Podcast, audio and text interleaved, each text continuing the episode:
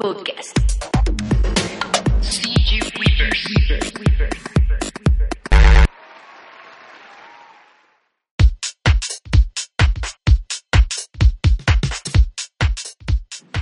¿Qué onda, Whippers? ¿Cómo están? Pues ya andamos aquí de latosos nuevamente con nuestros podcasts, con estos podcasts de CG Whippers, donde ustedes se enteran de todo. Y espero que sí se enteren de todo, o al menos les sirva lo que platicamos con nuestros entrevistados. Eh, bueno, en esta ocasión invitamos a Jesús Gómez. O nos dice que por ahí le, también le decían si Jesus. Ese, apodo nos encantó, la verdad.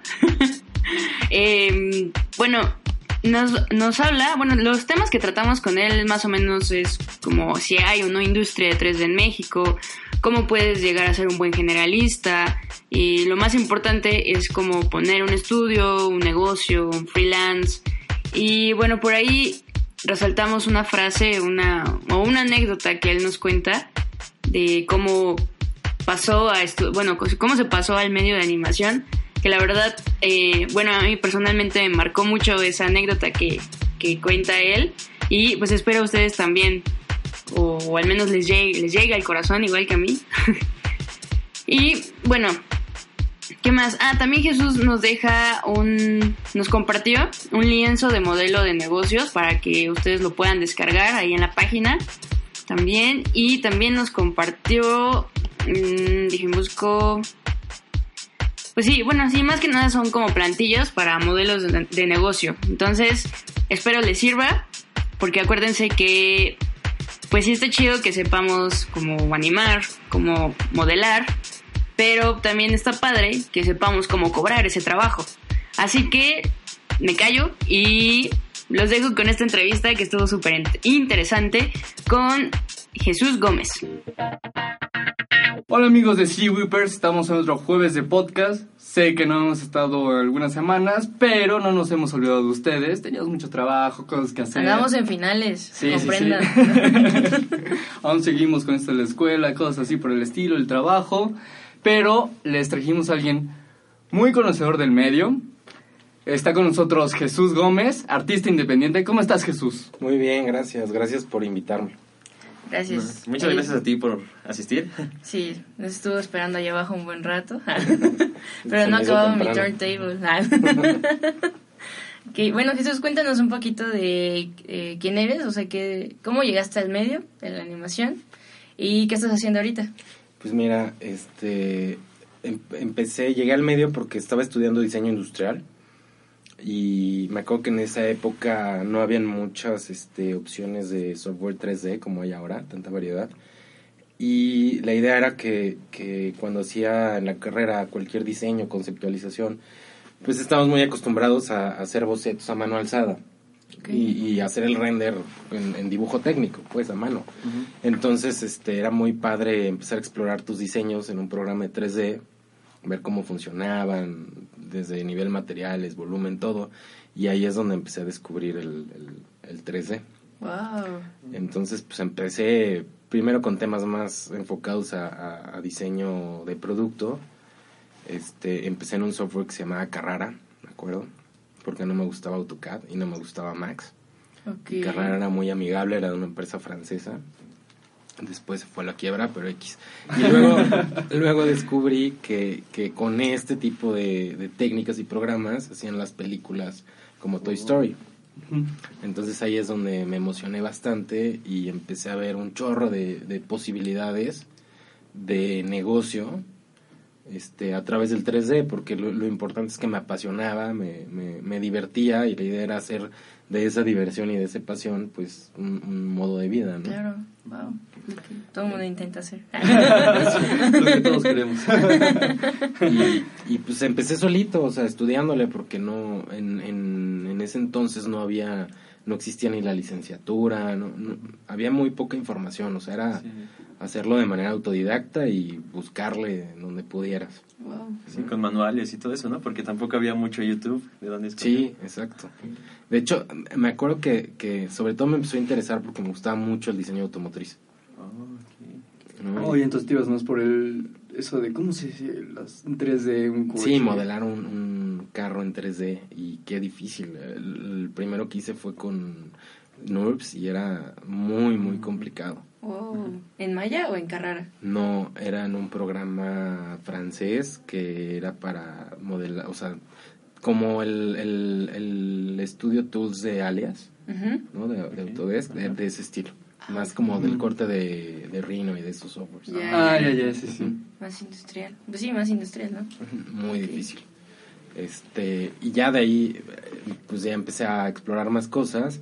Y mi primer proyecto pagado fue un parque acuático, un recorrido virtual de un parque Oh. acuático. Sí, estuvo muy padre. ¿Y cómo llegas, cómo te llegó ese proyecto así? No, porque fíjate que, que en ese entonces tenía otro amigo que también les- le interesaba mucho ese tema. Juntos empezamos a explorar este diferentes softwares, diferentes oportunidades de negocio y este amigo pues daba la casualidad que tenía este contacto, ¿no? Este señor estaba armando un parque acuático, necesitaba inversionistas y pues dijimos, "Va, vamos a hacerle, no lo tiene construido, vamos a hacerlo en 3D y que con eso él pueda presentar su proyecto, los inversionistas lo puedan visualizar y, y, pues agarre los millones que necesita para terminar. Oh, Y ahí lo cerramos. qué chido. Es que también, o sea, una de las cosas que, que también vamos a hablar más adelante es de cómo moverte en el medio, ¿no? O sea, cómo empezar a conseguir Ajá, ese tipo de y cómo cobrar y todo eso. Claro, sí, que es, bueno, para mí es un tema muy importante, porque creo que el, el rumbo y el camino de la industria ahorita en México depende en un gran porcentaje de, de eso, de cómo cobramos y cómo nos movemos. Ok. Va, muy bien. Bueno, ¿y qué otra? Ah, sí, ya te preguntamos cómo llegaste al medio. ¿Qué estás haciendo ¿Qué ahorita? estás haciendo mismo? ahorita? Pues mira, ya nada más para, para llegar a, a lo de ahorita, con lo que les comentaba de cómo empecé. Este, ya cuando descubrí todas estas opciones y empecé a hacer de todo, conocí a, a- a Alex Kong en internet, en la convocatoria de Ana, y, y logré entrar a Ana. Este, entonces ya me vine a vivir aquí a- al DF, de Querétaro al DF. Soy de aquí, pero estoy Ajá. viviendo un rato en Querétaro. ok. Y este y ahí empezó, ahora sí, eh, ahí empezó mi, mi travesía en, en, en el medio, ¿no? Con el proyecto de Ana, de Carlos Ah. Carrera y Pablo. ¿Ahí qué te tocó hacer? Mira, me, me, inicialmente yo quería modelar personajes y Andrés Palma me decía que no, que me quería para texturas. Ahora entiendo por qué, pues estaban, estaban pinchones. mis personajes. este, pero lo único que necesitaba era un, un empujoncito, ¿no?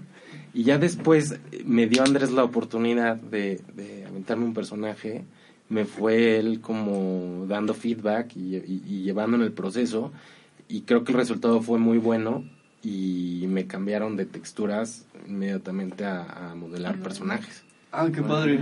Entonces, este, me tocó hacer varios personajes de esa película muy padres y que llevo años esperando poderlo subir a mi portafolio.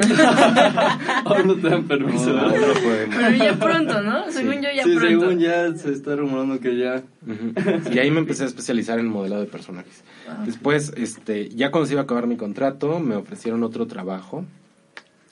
Que este trabajo es muy importante en, en- en mi carrera porque me ayudó a, a hoy en día a poder estar en esto del 3D otra vez y hacerlo, digamos que de una manera más ordenada a nivel negocios, a nivel administrativo. Entonces, de ahí me ofrecieron irme de director creativo a, a una empresa que empezaba a hacer campañas de mobile marketing, temas de, de que es, es para el celular, ¿no? Aplicaciones. Por Ah, ok, ok. Este, no sé, me tocó hacer toda la estrategia y la campaña para Iniciativa México, el tema móvil, ¿no? este para Banamex para entonces llegaban y te decían oye este Coca-Cola o, o los de Ford quieren invertir en el sector mobile hay que hacerles algo entonces estaba padrísimo porque era O sea, sí, a ver qué se te ocurría. pero est- esta empresa es, es, es muy grande, es muy importante, tiene otro negocio. Este, y al final, pues para ellos, esta empresa de mobile marketing no, no les representaba un gran negocio, aunque nos Ajá. iba muy bien. Sí. Me tocó arrancar la empresa con, con, con el director y, y con otras dos personas. Y este, y lo cerraron y pues no nos despidieron, pero nos cambiaron de área y nos reacomodaron en, en, en lo que era el, el primer este modelo de negocio de la empresa. Entonces ahí me tocó irme a lo que era, le llamaban planeación y estrategia. Entonces era hacer presentaciones y me explicaban este, qué tipo de negocio querían hacer, a qué cliente iban a ver y, y entonces era como aterrizar todo y, y- y exponerlo. Este, luego me tocó hacer campañas de marketing internas. Me tocó hacer varias cosas, pero esa empresa me dio la formación y me enseñó cómo son los modelos de negocio, cómo cobran. sí, sí, sí, es algo... Sí, porque es- ese cambio que tú fue, fue muy como radical, ¿no? De hacer personajes para una película y después pasaste a una empresa así formal donde Sí, pasé a ser más de como corbata, un, sí. Sí. Y, no, y, y el tema de, la, de, de cuando era director creativo para Mobile Marketing me encantaba. Pero ya después que planeación estrategia y estoy haciendo este, estrategias para los clientes y presentaciones todo el tiempo, era horrible. Y, y luego el tema de- del marketing interno era para hacer marketing digital de nuestros productos. Y era, no sé, recibir 100 correos al día y contestar 100 correos al día y monitorear Ah. campañas. y- No, Era muy estresante, entonces Sí. ya no era feliz. Mm. ¿no? O sea, me iba muy bien, pero no era feliz. Y este y seguía yo freelanceando en mis ratos libres en el 3D, porque esa era mi pasión, no por necesidad, porque me gustaba y no me quería oxidar. Entonces me llega una oferta de, de una posibilidad de huevo cartoon de entrar como lighter. Ya estaba yo modelando personajes freelance, pero me dicen vente como lighter. Y ahí hablé con, con Alex y Alex me Alex Kong y él me dijo, deberías de animarte, o sea, es, es una buena oportunidad, no te va a ir mal. Y entonces decidí, con mi esposa y con una hija, dejar mi trabajo, que me iba súper bien. No Ajá. manches.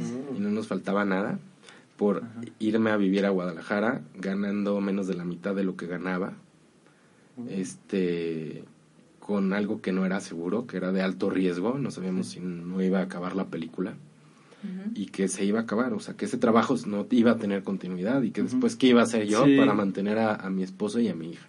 Que aparte ya traían un nivel de vida y no y no podíamos este pues no por ese sacrificio yo les iba a bajar ese nivel de vida. ¿no? Claro. Ajá. Entonces fue una decisión súper difícil, pero me acuerdo que, que creo que Ale- Alex como me dijo, ¿qué ejemplo le quieres dar a tu hija? ¿No? O sea, que siga que siga sus sueños y luche por sus sueños y por lo que le gusta o, o que simplemente sea conformista, ¿no? Y, y ya esto es de mi, de mi cosecha, pero ese tema de cuánta gente no trabaja por trabajar, Sí, no es sí. feliz. Sí, que viven por Sí. trabajar nada más. Ujú. Y me dio mucho miedo tomar la decisión, pero lo hice y no me arrepiento. Soy súper feliz y, y todo va muy bien. Ay, Salió bien. la película.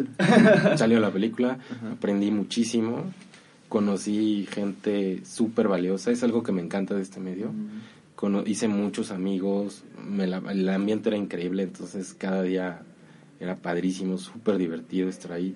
Sí, mucho, sí hay mucho estrés y, y- y muchas cosas, pero pues es- fue algo, una experiencia increíble y que me hizo crecer muchísimo.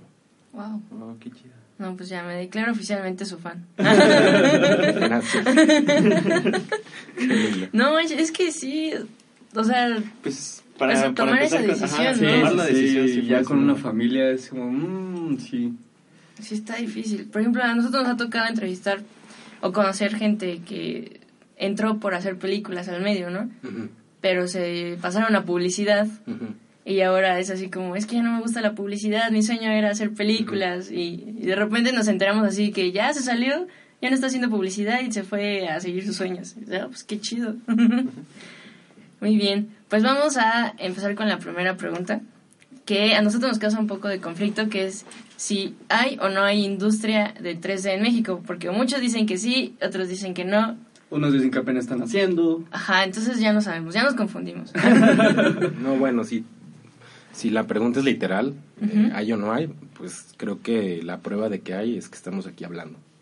Cierto, sí, sí, sí. Entonces, este, sí, sí hay. Entonces sí hay. Escucharon, sí hay. Si, si la pregunta va más en una dirección, en, en- en el sentido de, de el contexto de la industria o la situación de la Sí. industria, pues creo que hay muchísimo de qué hablar. ¿no? Ok.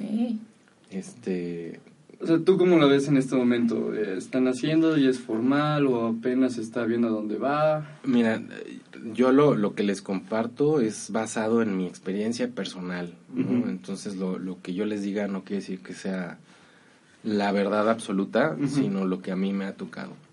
Yo creo que es una industria que está ahorita en, en un momento de evolución, de cambio, porque la publicidad está cambiando. Hoy en día ya, por ejemplo, la televisión ya no es rentable. No se puede medir, es, es muy caro. Entonces ahora es muchísimo más rentable el- todos los medios digitales. O sea, es, es mucho mejor hacer una campaña para un tema digital, multiscreen, que va a celulares, a computadoras. Sí. a- este, es mucho más barato y mucho más medible. O sea, y aparte se puede segmentar.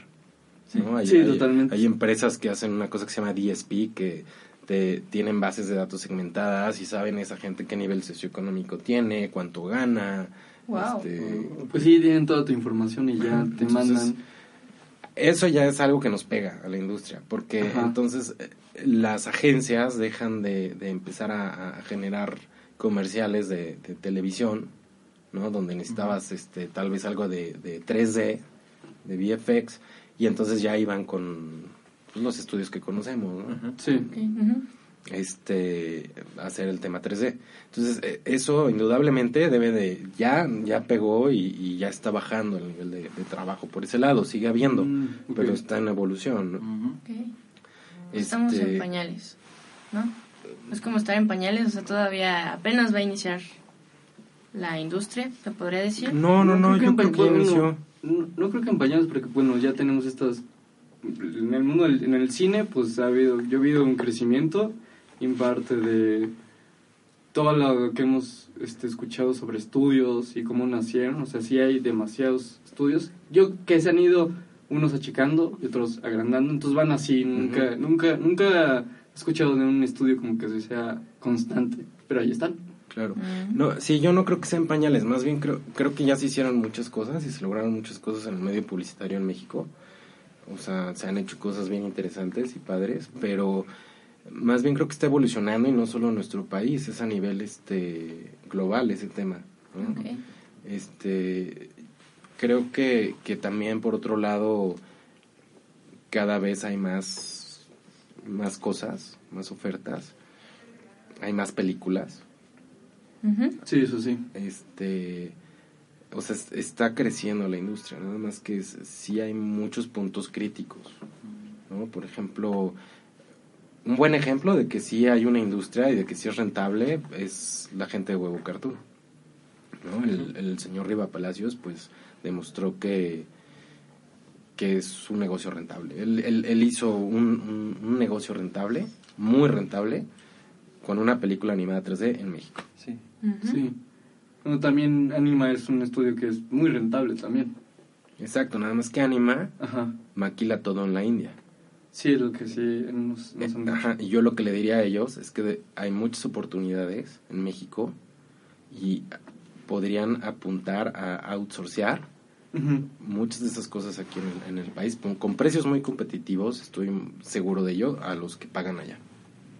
Wow. Sí, de hecho, otra vez en- entrevistamos a un animador que se fue a la India, parte de Anima, a, este, a capacitar al, al equipo de India ya, de que iba a hacer la maquila para una película, algo así. ujú. Es como de, ¿por qué no lo hacen aquí? Exactamente. Digo, hay mucho, hay, hay mucho talento y Esos son, esos son los puntos críticos de los que hablo, ¿no? De, de, es, es como, digo, cualquiera lo sabe, cuando empiezas a consumir tus productos, los productos de tu país, lo hecho en México, pues obviamente cuando es un gran porcentaje, eso se ve reflejado en, en, en la, en, en la economía del país y en, en el Producto Interno Bruto y en muchas cosas.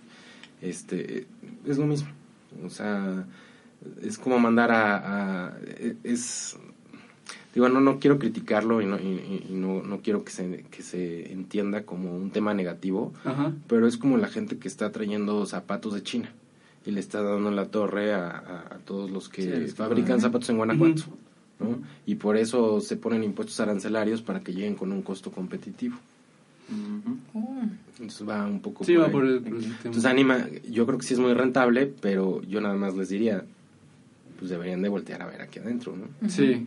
O sea, por eso también hay bueno, o sea, lo que es la siguiente pregunta, ¿no? O sea, ¿por qué hay más trabajo de publicidad aquí en México que de cine o de videojuegos? Así no sabía. ¿Sí hay más trabajo de publicidad? Pues sí, yo digo, o sea, bueno, eh, todos los estudios que, que he conocido, Ujú. todos hacen publicidad, todos publicidad, todos, excepto, bueno, eh, conocí a Anima, por ejemplo, este, los de, ¿cómo se llama? Los de Patti García y Mágica, Mágica. Y mágica. Ujú. y qué otro conocí, y creo que ya, También están los de Imagination Films en Querétaro. ok. Hay uno en- también en Puebla que están haciendo una película también. Pero casi todo lo que hemos escuchado es así de Publicidad. publicidad, publicidad. Pues mira, es, fácil, o sea, hay más publicidad porque el tema de las películas es, es un negocio ahorita en México de alto riesgo. O sea, te digo, este Gabriel Riva Palacios y su hermano demostraron, ya lograron hacer algo rentable, pero claro, sí. es otro contexto, ya traían un- una franquicia. Sí. Y pues imagínate lo que son las nóminas, los costos de estas películas, es alto riesgo y es difícil, ¿no? Que todo el mundo, o sea, no hay una industria ya rentable y, y donde también los cines te apoyen y te den suficientes copias y o sea, está, está muy complicado. Entonces, este, pues por el, por el tema de la viabilidad, yo creo que por eso hay mucho menos cine, ¿no? De videojuegos es interesante porque es un, un- un mercado, yo creo que con más chamba que el tema de la publicidad, o sea, viéndolo a nivel global, ¿no? Con los distintos modelos de negocio. ok. Sí, un video, un videojuegos, pues, digo, tú puedes empezar con tu idea, con estos ya, este, los motores gráficos gratis como Unity, Unreal. Exacto. Y ya tú subir lo mismo en Steam, una app y a ver si pega.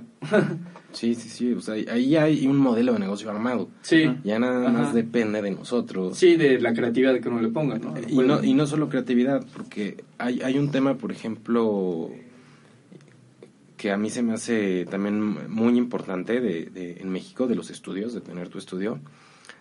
No sé, este, mucha gente dice, oye, somos cuatro, ¿por qué no nos asociamos, nos juntamos y hacemos un estudio? Tú eres de los mejores animando y tú eres de los mejores modelando y Ajá. imagínate lo que haríamos, ¿no? Ajá. Pero eh, no, nunca se ponen a pensar en- en- en un modelo de negocios. Sí, solo es como, sí, somos los cuatro fantásticos y luego, ¿qué Ajá. hacemos? no? Exacto, y los negocios tienen, Sí. tienen pilares y tienen este cimientos sólidos. Y no el, y el único cimiento no es el, el- el tener la creatividad, la capacidad artística para hacer cosas increíbles. Necesitas un director comercial que te esté trayendo chamba. ¿no? Sí, Necesitas sí. alguien que, que también te ayude a administrar y, y hacer chamas más administrativas. Ok. Ok. ¿Nos ¿Y puede- eso es lo que aprendiste en, en esta empresa de Sí. modelos de negocio? Y por ejemplo, en el tema de los juegos, este, no se, si lo que quieres es monetizar y hacer un negocio, no se trata de tengo una idea padrísima y vamos a, a hacer el juego y a ver qué pasa. No, o sea, si tú ves empresas como Guga, como los que hicieron Candy Crush, que ahora creo que pertenecen a Facebook y t- todos este tipo de, de empresas tienen este un modelo de negocio eh, pensado en cada uno de sus productos. O sea, desde que desarrollan una idea, piensan cómo esa idea creativa, ese juego va a monetizar, va a enganchar al usuario. Sí. Y no solo eso, to- también toda la campaña Sí, publicitaria. de marketing sí es muy fuerte. Claro, porque traer un usuario a, a tu juego cuesta. Entonces, ¿cuánto te va a costar cada usuario? Sí, además ya en el mar de tantos juegos, de apps. Claro, te pierdes. O sea, te pierdes. O sea, necesitas algo que, que te identifique. Exacto, entonces, no sé, yo sí atribuyo a que, a que siempre hay que, hay que enfocarse en que a, a final de cuentas tenemos que comer, tenemos que, que Sí. pagar las cuentas y en hacer un modelo de negocios, ¿no? Sea cual sea la tirada, si queremos poner un estudio tipo clúster o tipo orgánica, de esa onda, o si queremos hacer un estudio que se dedica a desarrollar este videojuegos o lo que queramos, es muy importante tener un, un- Modelo de un negocio. modelo de negocio.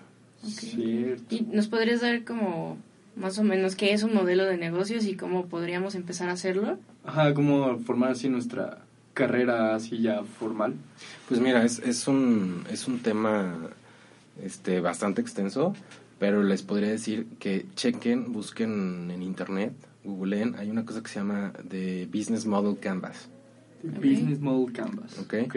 Este, este, este es un ejercicio que te ayuda, te ayuda a, digamos que, como si fuera manera lluvia de ideas, a, a- a bocetear tu modelo de negocio, ¿no? En donde pones quiénes son tus, tus socios comerciales o tus socios clave, tus key partners, este, tus revenue streams, tu, tu costo, este, o sea, eh, ahí empiezas a darle forma, empiezas a, a- a alinear y a enfocar las cosas. Sí, bueno, ahí puedes checar como, ¿qué me falta? Y Sí, es un gran ¿no? ejercicio. Ujú. Mm, ok, por ahí, Sí, por ahí eso podemos sí, empezar. no sé si de- sí, sé animar, sé modelar, pero... Ajá, sí. Ahora, es, eh, también es eso, este, yo ahorita que estoy independiente, es muy difícil, o sea, para que algo funcione necesitamos enfocarnos. Entonces, es muy difícil estar haciéndola de todo, ¿no? A ver, este, estoy haciendo la chamba freelance, pero por otro lado, estoy haciendo el project management, que es toda la comunicación con el cliente, toda la administración de los archivos que me manda, este, llevando también la contabilidad, Mm, este, Sí, es haces que al todo. final vas a quebrar. así. es muy complicado, Sí. exacto. Entonces, este, es bueno saber delegar, es bueno ser ordenados en eso y, y enfocarnos. O sea, que cada quien se enfoque en, en lo que mejor sabe hacer. Sí, claro. Ok. ¿Y ah, cómo podemos hacer carrera en este medio? Pues mira, yo creo que es, es- es, este algo súper padre porque la mayoría de los que empezamos lo hicimos autodidacta, Sí. ¿no? En el tema de, de, pues, de aprender y, y- y saber este especializarte en un área o ser generalista, etcétera. Yo creo que este ahorita es mucho más fácil por el tema del internet. O sea, Sí. yo- ya, ya ahorita pensar en limitarte al mercado de México, yo creo que sería un, un, un error.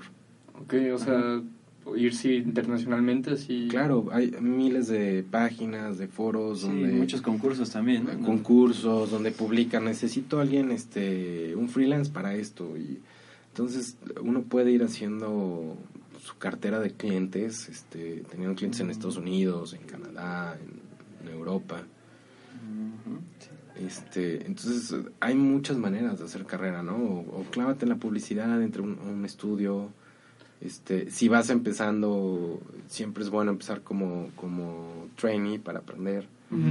Yo he visto que un gran error, hay, hay no quiero decir el nombre, pero estas universidades que tienen de eslogan, ven, sé un líder emprendedor y conquista el mundo, que tienen un nombre muy pesado, según esto. Me tocó dar clases este, remotas en una de ellas. Y honestamente, creo que los planes de estudio y, y las capacitaciones están pésimamente mal. A mí, yo sí me molesté mucho con ellos, terminé mi relación con ellos porque dije, lo que ustedes están haciendo es robarle la lana a los estudiantes. Yo también terminé mi relación con ellos. Me salí. Es que sí, te, te cobran un dineral. Sí, sí, sí, ese fue. No te capacitan correctamente. Y este, y sales, y no, o sea, está muy difícil encontrar chamba. ¿Y cuántas gente están saliendo con esta carrera, no?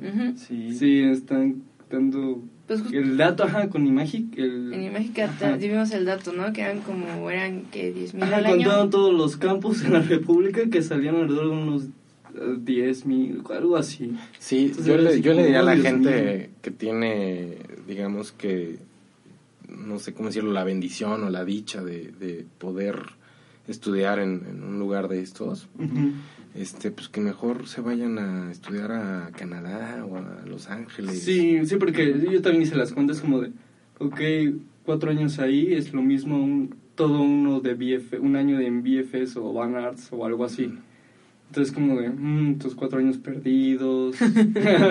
O sea, cuatro años contra un año en donde aprendes todo. Ajá, sí. o Al sí, final tal vez suene a contradicción con el tema de consumir cosas mexicanas, Sí, pero también no, no se trata de consumir cosas mal hechas. sí, porque cierto. entonces estamos incentivando que la gente haga las cosas mal, Sí. como sea es negocio, ¿no? Entonces, pues que se pongan las pilas. ¿Y cómo nos podemos hacer buenos generalistas?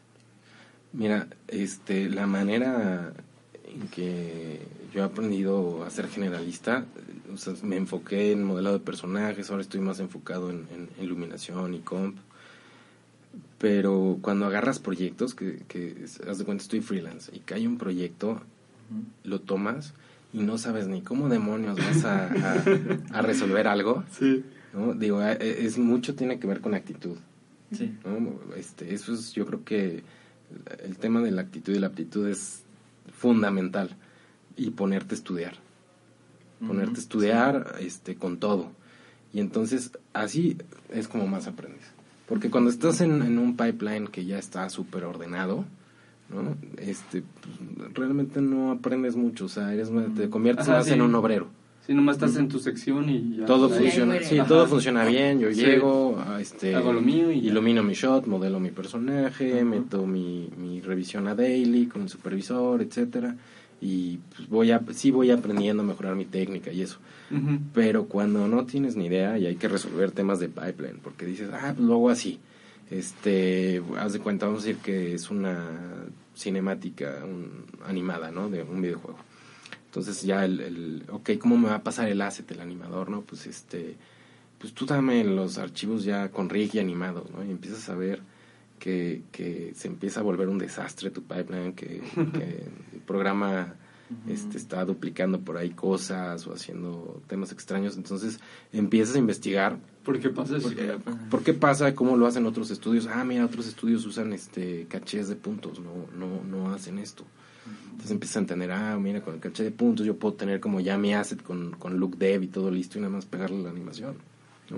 Y, eh, o sea, una cosa te va llevando a la Sí. otra, ¿no? La- el, el- el cometer el error, el, el- que las cosas no funcionen y tengas, digamos, que seas proactivo para solucionarlas, Sí. investigando, es, es, pues es como vamos aprendiendo. ¿no? Sí, es como el- como hay perfiles, ¿no? Dentro de los artistas o la gente que hace 3D, Ujú. como los que sí solo haces eso y solo te dedicas a ser muy perfecto en modelado, ¿no? En textura. Y hay otros que se dedican mucho a resolver los Ahora- problemas de... Te voy a poner un ejemplo de modelado. Tú dices, soy muy bueno en modelado, pero vamos a decir modelado de personajes que tienen deformaciones. Este, te puede quedar precioso el modelo. O sea, a nivel volumen y silueta es, está increíble, lo representaste muy bien. Pero ya a nivel topología. Sí, ya, o sea, y eso ya afecta a otra. Ah, exacto, entonces cuando, lo- cuando hagan los blend shapes o el modelo sea animado y veas pellizcos en el modelo y que no te da la topología, entonces también tiene su lado técnico. Entonces, si eres un modelador de personajes, métete a hacer rig y métete a posar tu modelo y, y haz blend shapes para que aprendas las Sí. mejores prácticas a la hora de, de tener una topología limpia. Sí, pues es lo que dicen, ¿no? De que ahora es mucho mejor ser como especializarte en algo, pero a la vez ser general, saber de todo un poco. Sí, o sea, exacto. generalista con especialidad. Ajá, con generalista Sí. con especialidad. Yo, yo la verdad, el, el- el- mi inicio como, como generalista así más de, de, de este corte, se lo, de- o sea, se lo debo mucho a la chama en Huevo Cartoon y a, a- a Beto Juárez, que era el CG Supervisor, porque en Lighting es donde salía todo el... Pues, Todo, ¿no? todo lo Se mal veía- hecho. Se veía la textura o el, el Uy, pellizco, está viendo no esto, está viendo lo otro. Claro, y, y en México pues no, no tenemos los presupuestos ni, ni las áreas así como para que solucionen y, y todo esté precioso y perfecto. Aquí es, eh, a mí el productor me está exigiendo que entregue esta cuota y a él le da lo mismo si mi shot está mal y no está jalando. Entonces, puta, pues arréglalo porque si no, no lo vas a entregar, ¿no? Y en ese arréglalo pues te, te empiezas a enfrentar a, a mil cosas Sí. y aprender. Pues, La mejor manera de hacer carrera y aprender o, o- o ir mejorando, yo creo que es eso, es este aventarnos a los fregadazos. Ajá. Sí, sin miedo. No, sin miedo y, y con la y, y con la disposición de que vamos a tener que estudiar y aprender, ¿no? O sea, eso también no solo por aventarte a los fregadazos y ya está, o sea, también depende de nosotros cómo, cómo le entramos, ¿no? Sí, y tiene que ver mucho con que te guste, ¿no? O sea, Exacto. que te guste ese estilo de vida de, ah, no sé cómo hacer eso, bueno, lo voy a solucionar, porque es muchas de, Ajá. ah, ya no sé cómo hacerlo, mm, y ya se vas a tu casa a decir, ¿por qué no entregaste? Porque no sé cómo hacerlo. Y ese es otro, fíjate, ese es otro tema ahorita que me preguntaban de, de el tema de la industria y todo esto. La mayoría de los que nos dedicamos a esto, que somos de perfil creativo, so- ten- somos más gentes que estamos en la intuición, en el sentir, en el cómo me siento, en el este presiento que la vibra. y nos- eh, no somos gente tan meticulosa, objetiva. ¿no? Sí. La gente objetiva es la gente que necesita tener ya todo el plan armado y un manual de la A a la Z. Ajá, y de ahí no se sale. Sí, más gente más como no sé, este, financieros o Mm. Sí, economistas, sí, ¿no? claro, toda la segura. Y, ah, exacto, y eso es eso es eso es súper importante porque también somos los que normalmente son, este, dirigimos un estudio o, o somos líderes en, en, en algún proyecto que nos- tenemos que hacer manejo del proyecto y la intuición es el peor enemigo de esas cosas. ¿no? O sea, a la mayoría de los artistas que he conocido no nos gusta que nos pongan horarios. Aquí la chamba, aquí llegas a las 7 y te vas a las 6. ¿no? Es que, pues, al final, pues, esto es artístico. Es más entonces, artístico ajá, entonces corte. meterle como Sí. esas, este, así, este, paredes, como de, no sé, la creatividad de cada uno, cómo se siente bien con el Sí. trabajo. Entonces es como si eres como, no sé, líder o jefe en un, en un estudio, es como, yo lo siento como ir cada con uno, es como, ¿cómo te sientes? ¿Estás bien? O sea, este no es como así nomás, estos son mis empleados y van a ir acá y... Sí, no, es, es, Ajá. es tota- bueno, un, sí, un líder tiene, no, no te dice qué hacer, sino te enseña cómo se hace, ¿no? Ujú. Sí, más en esto somos artistas. Pero eh, lo- el, el punto, o lo que quiero decir con esto es que si, si van a ser, si van a, a decidir ser independientes, freelancers, Ujú. es importante que trabajen esa otra parte objetiva que no nos gusta. La disciplina es muy importante. Sí, porque Sí. al final cuentas tienes un deadline, ¿no? Y si no cumples, Ujú. no hay trabajo. y Y tienes que comunicarte con el cliente y tienes que ordenar todo todo desde los correos desde Mm. todos los los archivos que te entreguen para hacer el trabajo o sea tienes que ser muy ordenado este muy disciplinado en las horas que le inviertes entonces por eso lo digo normalmente los artistas somos más como del lado intuición Sí. de los sentimientos y no tanto del lado objetivo y, y ese lado disciplina Oh, entonces es importante que Sí, ese balance es importante. sí. Sí. Pues es algo que aprendes con el tiempo, ¿no? Porque una parte es aprender la parte técnica del programa y de cómo desarrollar algo visualmente atractivo y luego eh, cómo aprender a hacer eso pero en tiempos, ¿no? Y eso también te ayuda. La otra parte de, de la situación de la industria es este que se me hace muy delicada y que el rumbo va a depender mucho de eso. Es cómo cobramos. Los, tanto los estudios de los chavos que se acaban de unir y empezaron su negocio hasta los que son freelanceros. Sí, creo que es la pregunta más grande que se hacen en los foros. Sí. ¿Cuánto debo de cobrar por un segundo de animación? Entonces, no, es que Y según... todo el mundo va hacia, hacia arriba, hacia Ajá, abajo. no, es que según lo que tengas que hacer, que no sé qué, entonces todos están perdidos con Sí, eso. mira, es, es muy fácil, o sea, no es magia. ¿no? Es, es, es bastante fácil. Eh, Alex Kong tiene en su página por ahí una sección te asesora cómo hacerlo. En el grupo este de, de es VFX Artistas y Especialidades que está Juan Bosco. También ahí he visto que han subido varios documentos. Lo ma- mira, lo más importante yo creo que es, hay mucha piratería. El, el, el tema, yo creo que hasta, hasta hablando del tema de la situación del país, yo creo que el tema es un, un tema de nosotros, de cultura y de educación. Sí. Este, y se ve reflejado también en, en, en esta, en esta área.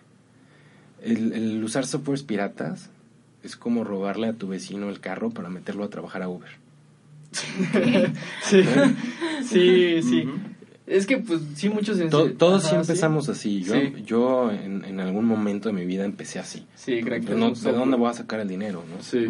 Este pero no es o sea no es algo que esté bien entonces es importante que si ya nos vamos a, a hacer pro- a profesionales en esto elijamos este pues, hacerlo bien. Camino del bien. el camino del bien Sí, lo, también lo que muchos decían de, de estudios así, que se han ido a la baja, es por lo mismo por los freelancers nuevos y así, de que pues ellos no tienen que pagar impuestos, no les importa, están debajo del agua. viven en software- casa de sus papás Ajá, no software pagan la piratas, luz Solo les Ajá. importa así como tener el nuevo iPhone y así, entonces... sí cuando se quieran hacer una familia Ajá. y vean no les va a alcanzar con eso ¿me Sí, y mientras entonces el proceso ya, ya este, afectaron a los estudios formales que sí, hace, que sí tienen software legal, pagan impuestos y bla, bla, Claro, bla. es, yo creo que ese es el primer paso.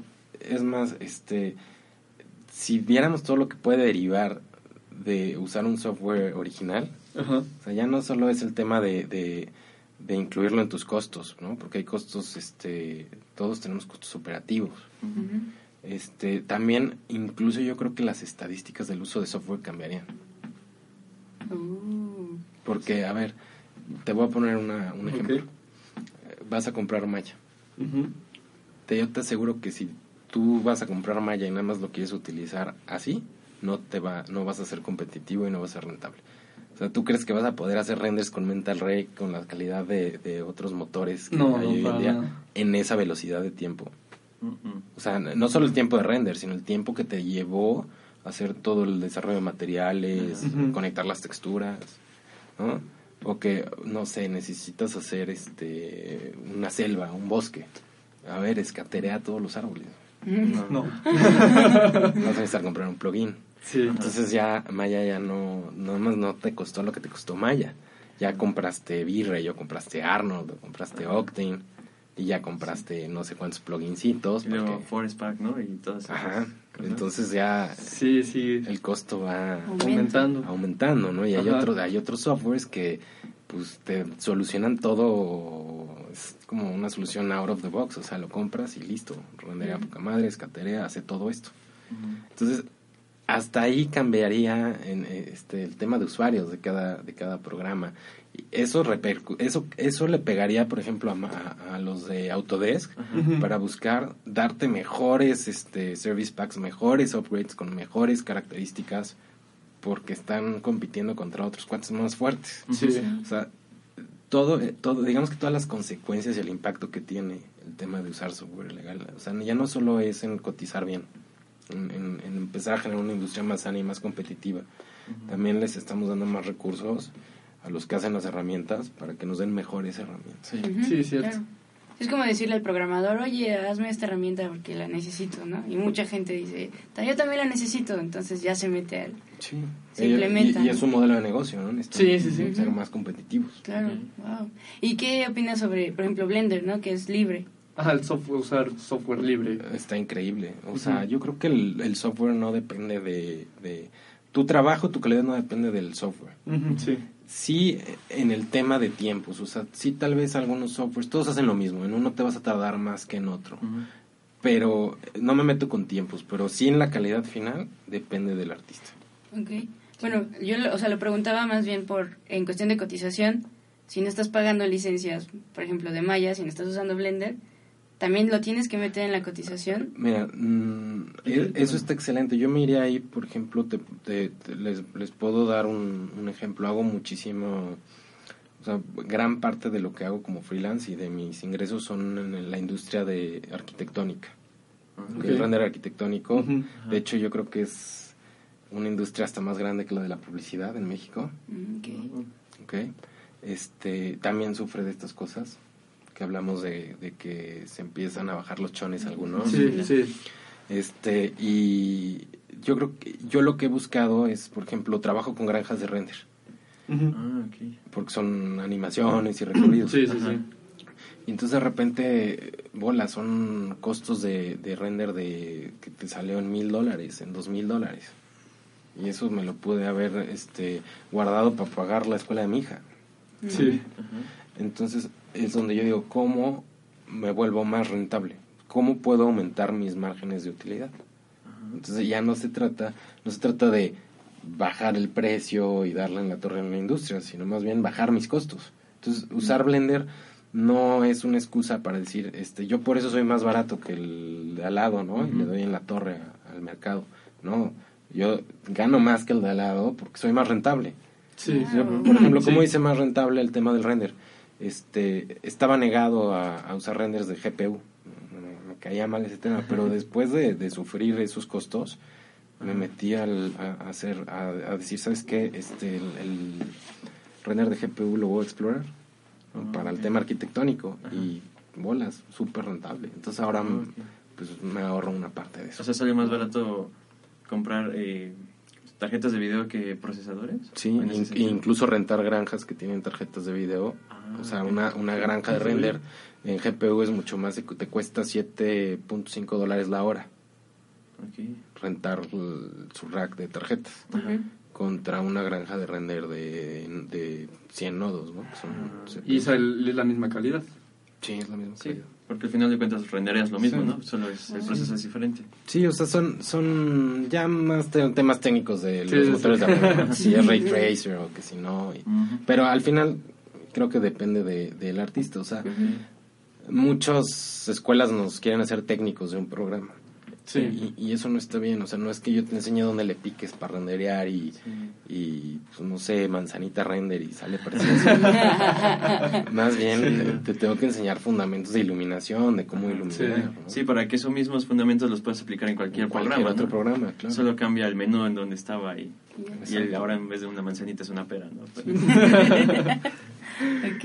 ¿Y qué tan buena idea o mala idea sería como tener una ley que estandarice los precios o ya existe o no sé, Hay gente o sea, que lo ha intentado que- hacer en cutos pasados. Sí. Sí, ajá, se reunieron como a discutir eso la Asociación Mexicana de Animación, algo así. Y Pues es que está creo en eso en el yo aire. sí, no sé, no soy abogado, no sé mucho de leyes, pero me, su- me suena que obligar a alguien a cobrar ya viola garantías individuales. O sea, no creo que se pueda legislar algo así, pero este me suena también con un corte sindical.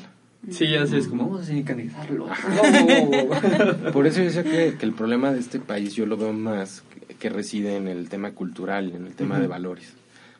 Yo creo que más bien necesitamos este, apoyarnos todos, ganar, ganar, eh, usar ese- esa, esa cultura de ganar, ganar, los buenos valores para estandarizarnos ayudándonos ¿no? unos a otros y que la competencia sea me voy con el que se tarda menos este con el que me da mejor calidad no no sí, ya no, tienen que ver como mucho ahí del precio, sino más bien como otras... tus ventajas Ajá, sí, competitivas sí.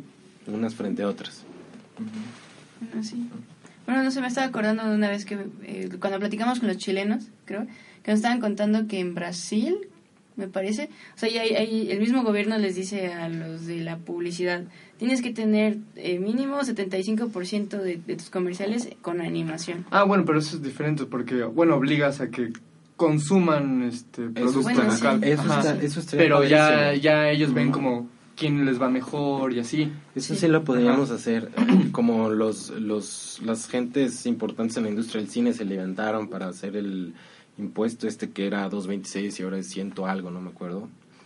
Este, y, pues se, sí, sí se, se, se aprobó y se pasó y, y cada vez lo van puliendo más. Sí podríamos hacer algo, o sea, sí estaría padre que, oye, todos los que se dedican y tienen, que se haga un régimen fiscal, todos los que hacen 3D este y, y no sé de todos los impuestos que se pagan de todos los que producen 3D Ajá. que una parte se vaya a un fideicomiso a un fondo para Sí. apoyar cosas de 3D no este o Sí. eso como lo que comentas del gobierno de Brasil Eh, es, es ese tipo de cosas claro que nos podrían ayudar a, a- a fortalecer nuestra industria. O sea ahora yo creo que hoy en día la industria está creciendo está siendo fuerte este, está evolucionando y depende de todas estas buenas prácticas que hagamos una industria sana. Sí, sí, esperemos. Ahora sí, como dicen, esperemos que nosotros... Depende de nosotros. ¿no? Sí, sí, sí, Sí, sí, de las nuevas generaciones que van saliendo. O sea, ya han demostrado que se puede. Como les Sí. digo, Huevo Cartoon lo demostró. Lamentablemente no, no armaron continuidad en el momento, pues porque está cañón estar levantando ese, ese, ese nivel de, de inversión, ¿no? Sí. Pero estoy seguro que, que pronto van a lograr esa continuidad. Ok. Y eso está padrísimo porque son nuevas oportunidades para todos Sí, los chavos que, que, que van empezando, ¿no? Sí. Ahorita hablando de chavos que van empezando, este, pues, ¿qué les recomendarías como, o sea, ya terminaron su carrera y ahora qué sigue, ¿no? O sea, tienen que buscar un estudio donde trabajar, todo eso, ¿no? O luego dicen, ya terminé mi carrera y luego luego quiero poner un estudio también, muchos, ¿no? Sí, pues es lo mismo. Si quieres poner un estudio, este, pues estudia un poco sobre modelos de negocios. Sin irte así nada más como de. Enfócate, fíjate si va a ser rentable, ¿no? En cuánto tiempo vas a recuperar la, tu inversión. Ujú. Hazlo bien. Este, si quieres entrar a un estudio que te gusta, o sea, en qué te quieres enfocar, y pues entra aunque sea como training, ¿no? Por algo se tiene que empezar, o, o- pero, o sea, lo importante es que empieces y te, y te enfoques en, en, en- des tu 100% en lo que quieres lograr, ¿no? Yo siempre digo, hay un dicho que me gusta mucho que es, si quieres que eso sea, ¿qué requiere que tú seas? Y entonces cuando identificas qué requiere que tú seas, tienes que ser eso todos los días. Y entonces eso va a ser. Oh, Muy buena, otra frase. Otra frase. Vamos a ir contando todas las frases que han salido en los podcasts inspiradoras. y bueno, no sé si esté bien preguntarlo, pero eh, ¿recomiendas o cuáles son los mejores estudios en México? Para o eso ya es como personal de cada... No, sí, no, es que lamentablemente nunca trabajé en, o sea, en los únicos estudios que he trabajado fue en ANA, en Loco Loco Films. Sí. En ese entonces te diría que ese era el mejor estudio de México. Mm. Este, y el otro es en Huevo Cartoon. Y también en ese entonces te diría que es el mejor estudio de México. Entonces más bien depende de la percepción, ¿no? O sea, más bien de la perspectiva. Sí, de que cada quien se ponga a investigar qué está haciendo y si te gusta lo que hace. Sí, no, ¿sabes qué? Lo que sí les diría a todos es, es que el mejor estudio de México hay un tema, este, por ejemplo, me voy a ir a, Canadá, a Vancouver, Ujú. NPC. NPC eh, dice- se rumora que es muy negrero, pero te paga las horas extras. Ellos son más como así de empresariales y así, entonces van mucho a...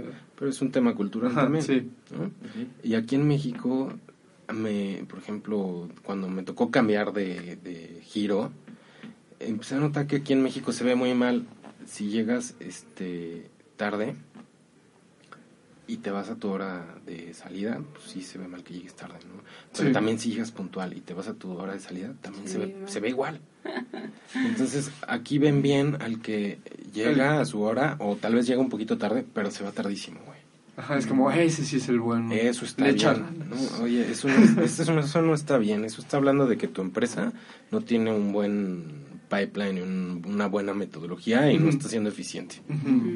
Y, y no está bien porque pues, también tenemos una vida y tenemos familia. Y Sí. lo, Sí. lo bueno sería sacar la chama en, en- en esas horas. ese tiempo. Si es in- humanamente imposible, entonces algo está mal en tu empresa. Sí, sí, es cierto. O sea, no es problema del artista, es problema de, Sí, y es de que eso estaría padre debatirlo, porque muchos dicen, no, es que en esta empresa de artistas, o sea, no hay horarios, no hay horarios, no... Es la parte que les digo de la intuición, es bien difícil. Sí. Sí. Sí, de hecho estaba leyendo, publicaron un estudio español, así de cómo fue su historia, y que ellos de por sí no les gusta, no así les, cuando llegan con el artista a hacer el contrato, que le dicen, bueno, este, este, este es el horario. Este, de hecho, a nosotros no nos gusta que tengan horas extras, porque pues tienen su vida, o sea, o sea, vienen a trabajar y hagan y vayan a hacer lo que quieran, no estén aquí. Este, y si hay horas extras, o sea, es porque pues nuestra culpa, porque entonces algo no salía en nuestro pipeline. Y es lo mismo que Es decían. el, el presupuesto Ajá. y los tiempos. Ujú. Sí, entonces nosotros así dice, nosotros les rogamos que no tengan horas extras, o sea, que traten de acomodarse en las horas del trabajo. Si las ocho horas, no sé, en cinco lo logró hacer, otras tres, pues que haga otra cosa, no sé, pero ya entregó lo que tenía que entregar. Y ya si hay horas extras, pues se las vamos a tener que pagar porque fue nuestra culpa, no Exacto. exactamente la de ellos. Es- y, y es que la, la ley así lo marca. ¿me Sí. explicó? Entonces, eso es un tema, como les digo, es cultural y es muy de México. Entonces, desde ahí pues, tenemos áreas de oportunidad que corregir. Sí.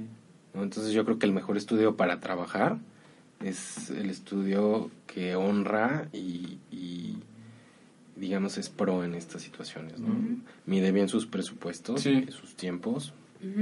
Ahora, ¿qué tal si hay un factor sorpresa? O que es más bien, es el factor cliente, que es cuando el cliente te cambia todo el pipeline, ¿no? O sea, ya es que ya es, lo pueden tener para mañana, luego, luego, o hay ca- un cambio que te dicen, vamos a cambiar y ese cambio va a ser, va a tardar mucho. Sí, es bueno aceptarlo o también como decirle al cliente, oye, tampoco, no te pases. Es que sabes que hay, hay de dos. A, a mí ya, ya lo he vivido en experiencia propia, sobre todo en el tema arquitectónico, Ajá. y ya he aprendido de ello. O sea, también me he equivocado.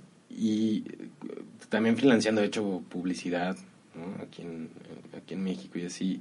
Y he visto que los clientes, o sea, también es un tema cultural, es un tema de educación. Muchas veces les da miedo. Es que necesito consentir al al cliente porque si no pierdo la cuenta. Sí, sí, Y, y también ya los clientes están bien mal acostumbrados. ¿no? sí. Y ellos también tienen que saber que, que esos cambios tienen un impacto bien fuerte, tanto económico como en la vida de las personas, ¿no? Y, y hay algo, ustedes me dirán si no es cierto, pero en esta vida todo es negociable, Sí, ¿no? Entonces yo creo que es un tema de, de quitarse esos tabús de que, pues es que me van a quitar la cuenta. sí, no miedo. como tanto miedo al, al, al cliente, ¿no? O sea, también respetando tu trabajo. Claro, hay que, hay que aprender a hacer una cultura de, de, de- de trabajar bien, de hacer bien las cosas, ¿no? Ok. Muy bien. Bueno, ¿Tienen alguna otra pregunta? Pues, la última. La del café.